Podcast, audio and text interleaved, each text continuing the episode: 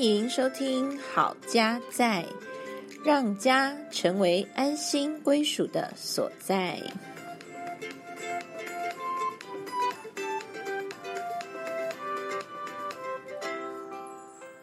大家好，我是你的节目主持人心怡，我是嘉豪，欢迎回到《好家在》。大家好，今天我们要来谈陪孩子谈性说爱。哦，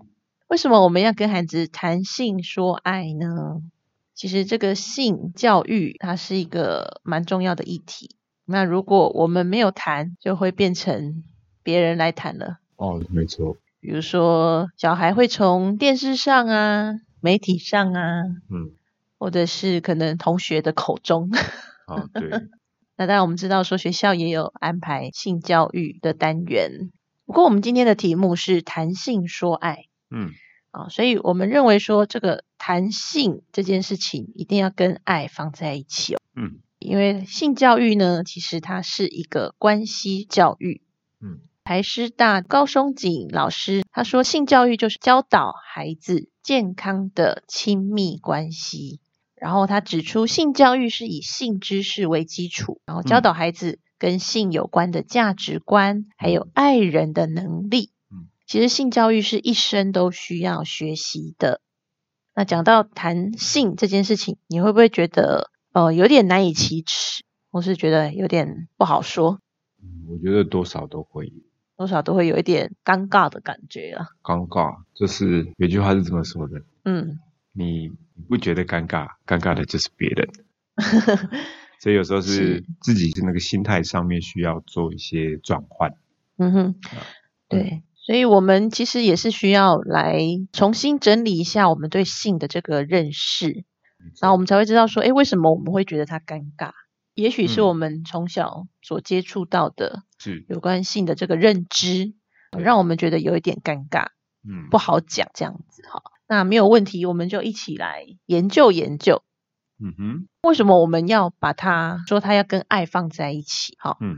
其实是因为我们之前有提到说，圣经上说我们人要离开父母，与妻子联合，二人成为一体。是，就是说，当我们够成熟了，嗯，才有办法离开父母，是的，然后成立一个新的家庭。所以这个性的使用上呢，它就必须要在生理跟心理成熟的状态下，嗯是最好的。嗯哼，那我们可以来看看说，哎，什么样叫做成熟的状况下？其实性它最原始的一个功能就是它会产生新的生命啊，所以性呢，它会带出一个新生命，会带出后代。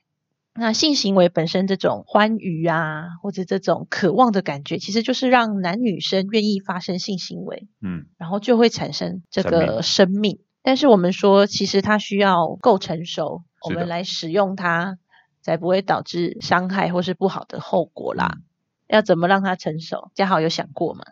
我觉得可以从很多的角度来看哦，就是心理层面的预备嗯哼哼，哦，不管是知识上的或者是态度上。对，啊，有些事情我们可能可以把有形的事情做好准备，可是我们的心理还没有 ready，我们的知哼，识可能还不健全、不充分。我们可以具备了很多的专业知识，但是我们却没有做好心理预备。对，所以性教育不不能只是讲性生理而已。是的，啊，我们还必须谈到说心理成熟的部分，嗯，因为我们说性会产生一个新的生命嘛，所以我们其实要懂得怎么样去负责任，是的，而且我们可能要先能够了解自己，嗯。我们要能够觉察自己的情感、想法、需要，我们才有办法去跟别人沟通，嗯，啊，跟我们之后呢会产生新生命的这个人可以是沟通，是然后会倾听，会尊重别人，是的，那我们也需要知道说，诶，当有了新生命之后，我们要怎么样可以为别人付出？在这个亲密关系里面，我们是可以承诺的，嗯是可以被信赖的。是的，其实这些都是在于成熟的范围里面。嗯哼，所以我们说，嗯、谈性就必须要说到爱，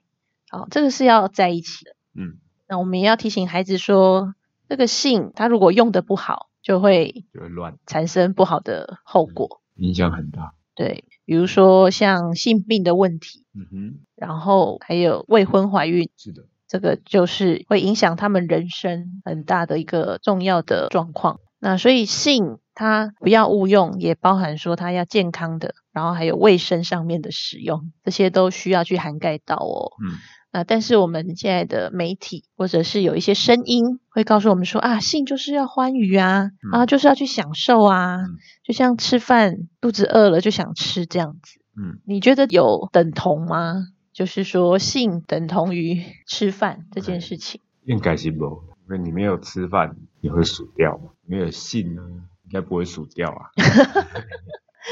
对啊，虽然性是我们关系中的一部分，但它不是一个最重要的部分。我想他们所会这样去比拟，他只是想要让让性的重要性强，因为他们想要强调这件事情。其实是不是等同这件事情？其实我觉得各位看官可以自己思考一下。所有的人在接收任何的讯息的时候，我们也需要好好的仔细自经过自己的思考。嗯哼哼，对，所以我们知道说，哎，性它是一个会让我们有想要跟别人发生关系的一个欲望，哈、嗯，那它就是一个促使我们可以想要去跟人家连接，但是在连接之前，我们真的需要好好的来思考一下，嗯，这个性它会带来什么样的后果。后果。嗯，好，那我们要怎么样跟孩子谈性说爱？好，其实我们就是要先有这个很清楚的认识，对性的使用，怎么样是正确的用，那怎么样是误用，是，那我们就可以更坦然的来跟孩子谈。嗯刚刚也提到说，其实这个性教育是一个关系的教育，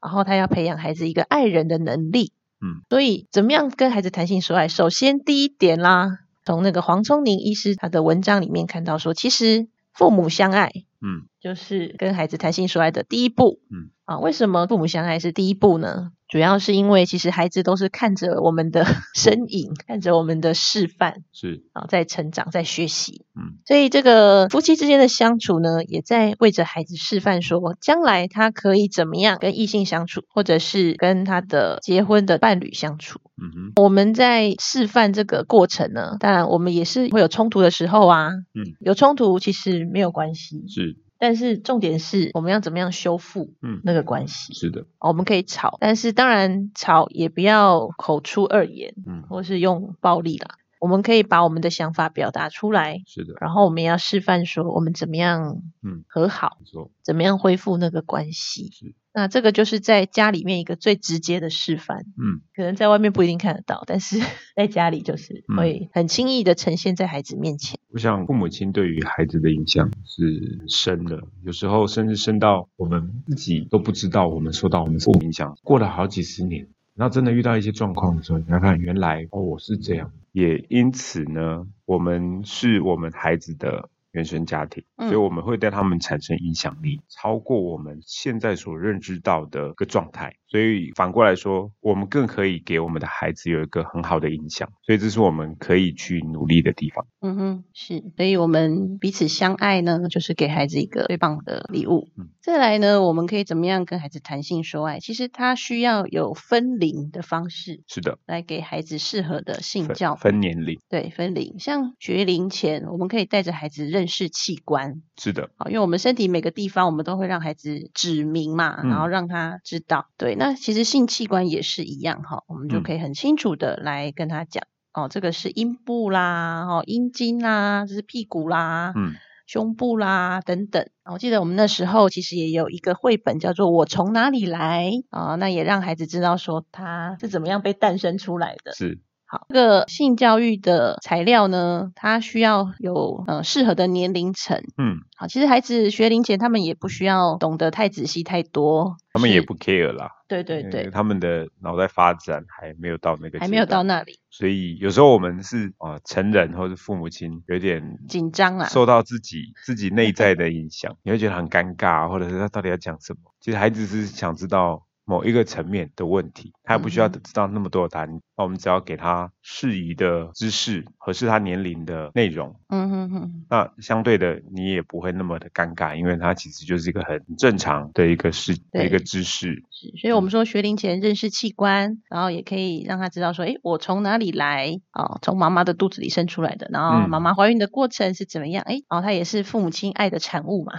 啊是，对，所以让他知道，因为嗯爸爸妈妈相爱结婚，所以产生了他们这样子。嗯那再大一点呢，开始要上学了，我们就要让他知道身体的隐私部位，嗯，是有哪些。好，有人会说，就是泳装遮起来的地方都是隐私部位，而且呢，我们需要有那个身体自主权的概念，嗯，就是说，如果别人要碰触，嗯，是不行的哦，哦，因为我们就是身体的主人。是的，那甚至后来连爸爸妈妈要帮孩子洗澡啦，要清洁啦。其实都要问孩子，或者是先提醒孩子说：“哎，我现在要帮你洗阴部的部分，嗯，好，让你知道一下，还是你要自己洗，嗯，其实就是要让他知道说自己的身体，嗯，那别人要碰触，其实是需要尊重他，是，那经过他的同意。我想父母亲在这个时候呢，也展现了对孩子隐私部位的尊重，可以让孩子知道，哦，这个部分是，就算是我的爸爸妈妈，他们都要先跟我说，或者是先要问过我。”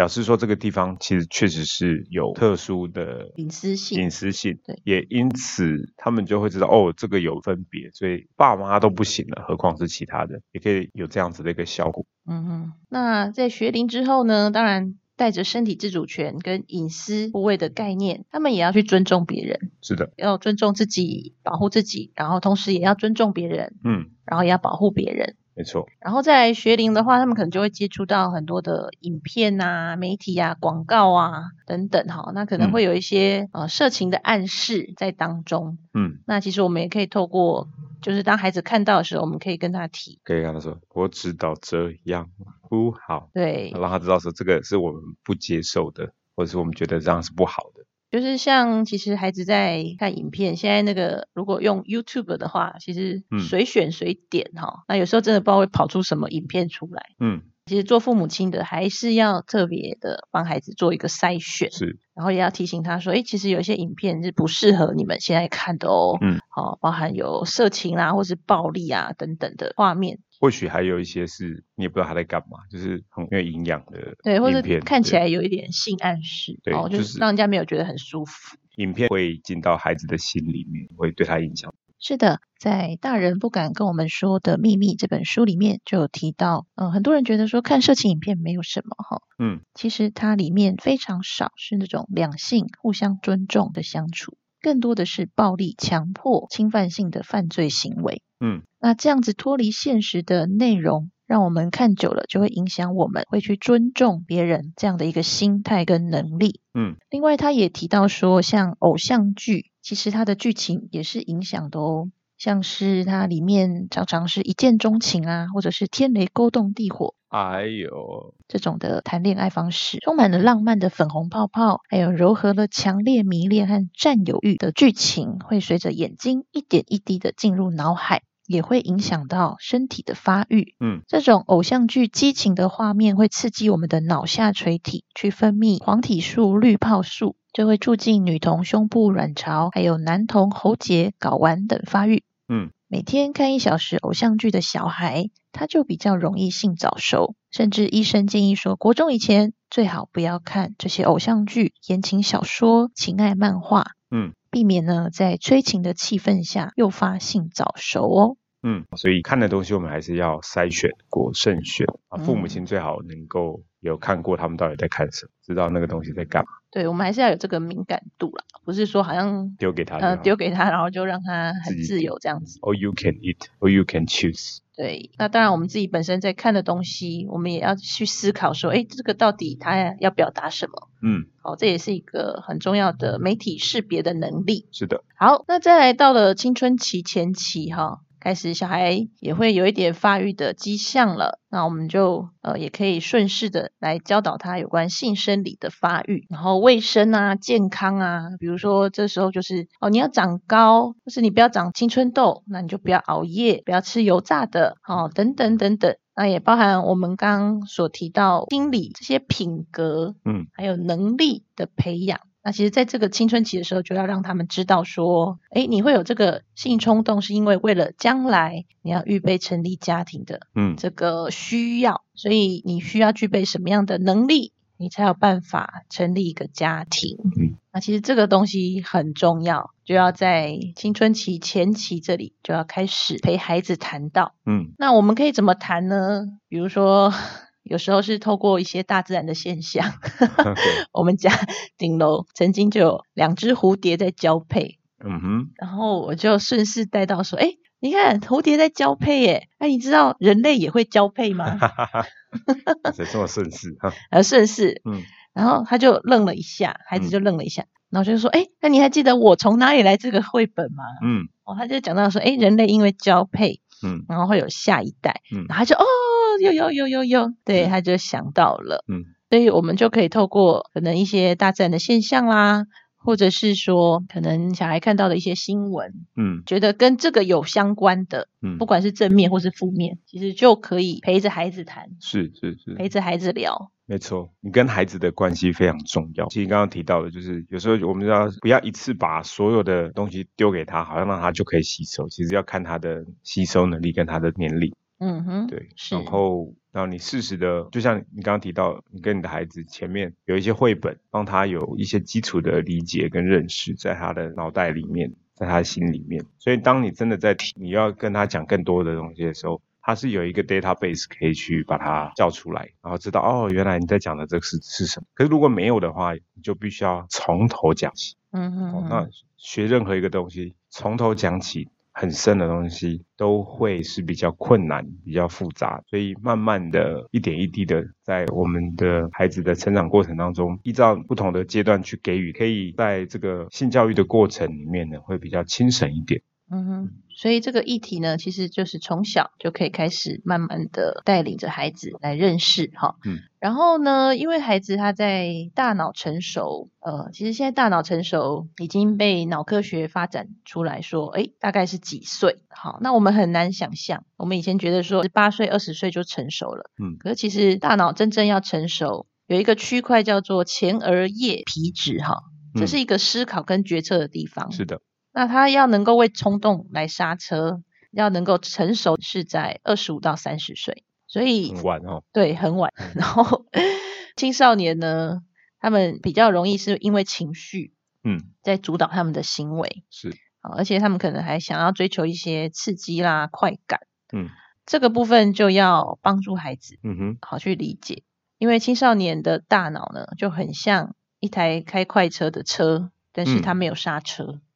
OK，因为这个大脑前额叶皮质还没有成熟，嗯哼，所以我们要帮助孩子能够有刹车，其实就是要在他谈恋爱之前，就嗯要先跟他谈，就帮他建立很好很多刹车系统。对，不要让他觉得说啊没关系呀、就这样、嗯去了去了，去了，高兴就好。对，其实那时候就会更难刹车。是是。因为我觉得另外还有一个有一点就是从从小就开始培养起的重要性在于青少年时期的孩子，嗯对于父母亲的意见呢会有一点排斥嘛，对不对？就是他会有他自己的想法跟意见，因为他要独立呃出来独立出来。嗯，当然，他也许还是会听在心里，但是他有时候不能让你知道，他要听你的哈，所以他会表面上会跟你对抗啊、对立。所以在那个时期，你才要给他很多的东西的时候，会比较晚了。对，嗯所以你要再早一点，在他还是儿童阶段的时候，就跟他建立这样的关系，把该给的或者该讲的都慢慢的建立在里面。到了青春期的时候，父母之间的 tension 紧张才不会这么的高。是。所以呢，良好的亲子关系跟互动，也是陪孩子谈性说爱的一个非常重要的基础。是的，好，那这个好的互动，其实它可以帮助青少年做出比较好的判断跟选择哦。嗯，怎么说呢？父母亲的言教跟身教，哈，会怎么样来影响？就是说，其实有百分之七十一的青少年说他们不碰酒精，嗯是来自父母的影响。嗯那也有研究显示，如果父母亲不赞成太早有性行为的话，其实孩子们也可以怎么样？可以撑久一点，对，可以往后延。呃，延后性行为，或者是不要在婚前发生性行为。嗯，孩子还小的时候呢，就是谁谈最自在就谁谈。哦嗯在性的这个部分，大部分都是妈妈是主要负责照顾啦，所以可能会是妈妈比较容易。但是爸爸绝对是不能缺席，因为有有的东西，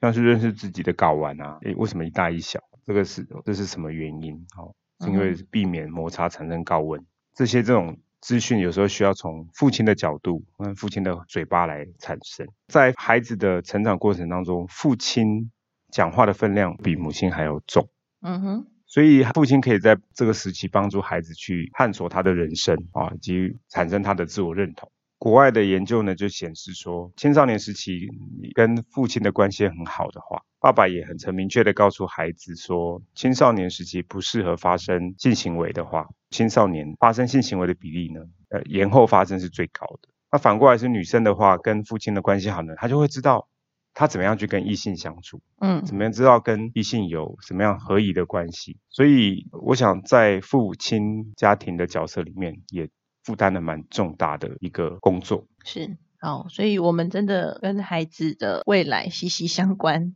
是的，好，那有研究也是说，有百分之八十八 percent 的青少年说，如果父母都可以早一点坦白的跟他们讨论性，嗯他们会比较容易延后性的发生。嗯哼，哦，所以我们是非常有影响力的哦。是的，那我们就是要为着孩子呢，可以安排在他们这个青春期的时候，安排适合的活动，然后提供合理的规范，给孩子足够的爱跟支持，嗯引导他们做出正确的决定。嗯，这些都是弥补他们大脑还没有办法好好踩刹车的好方法。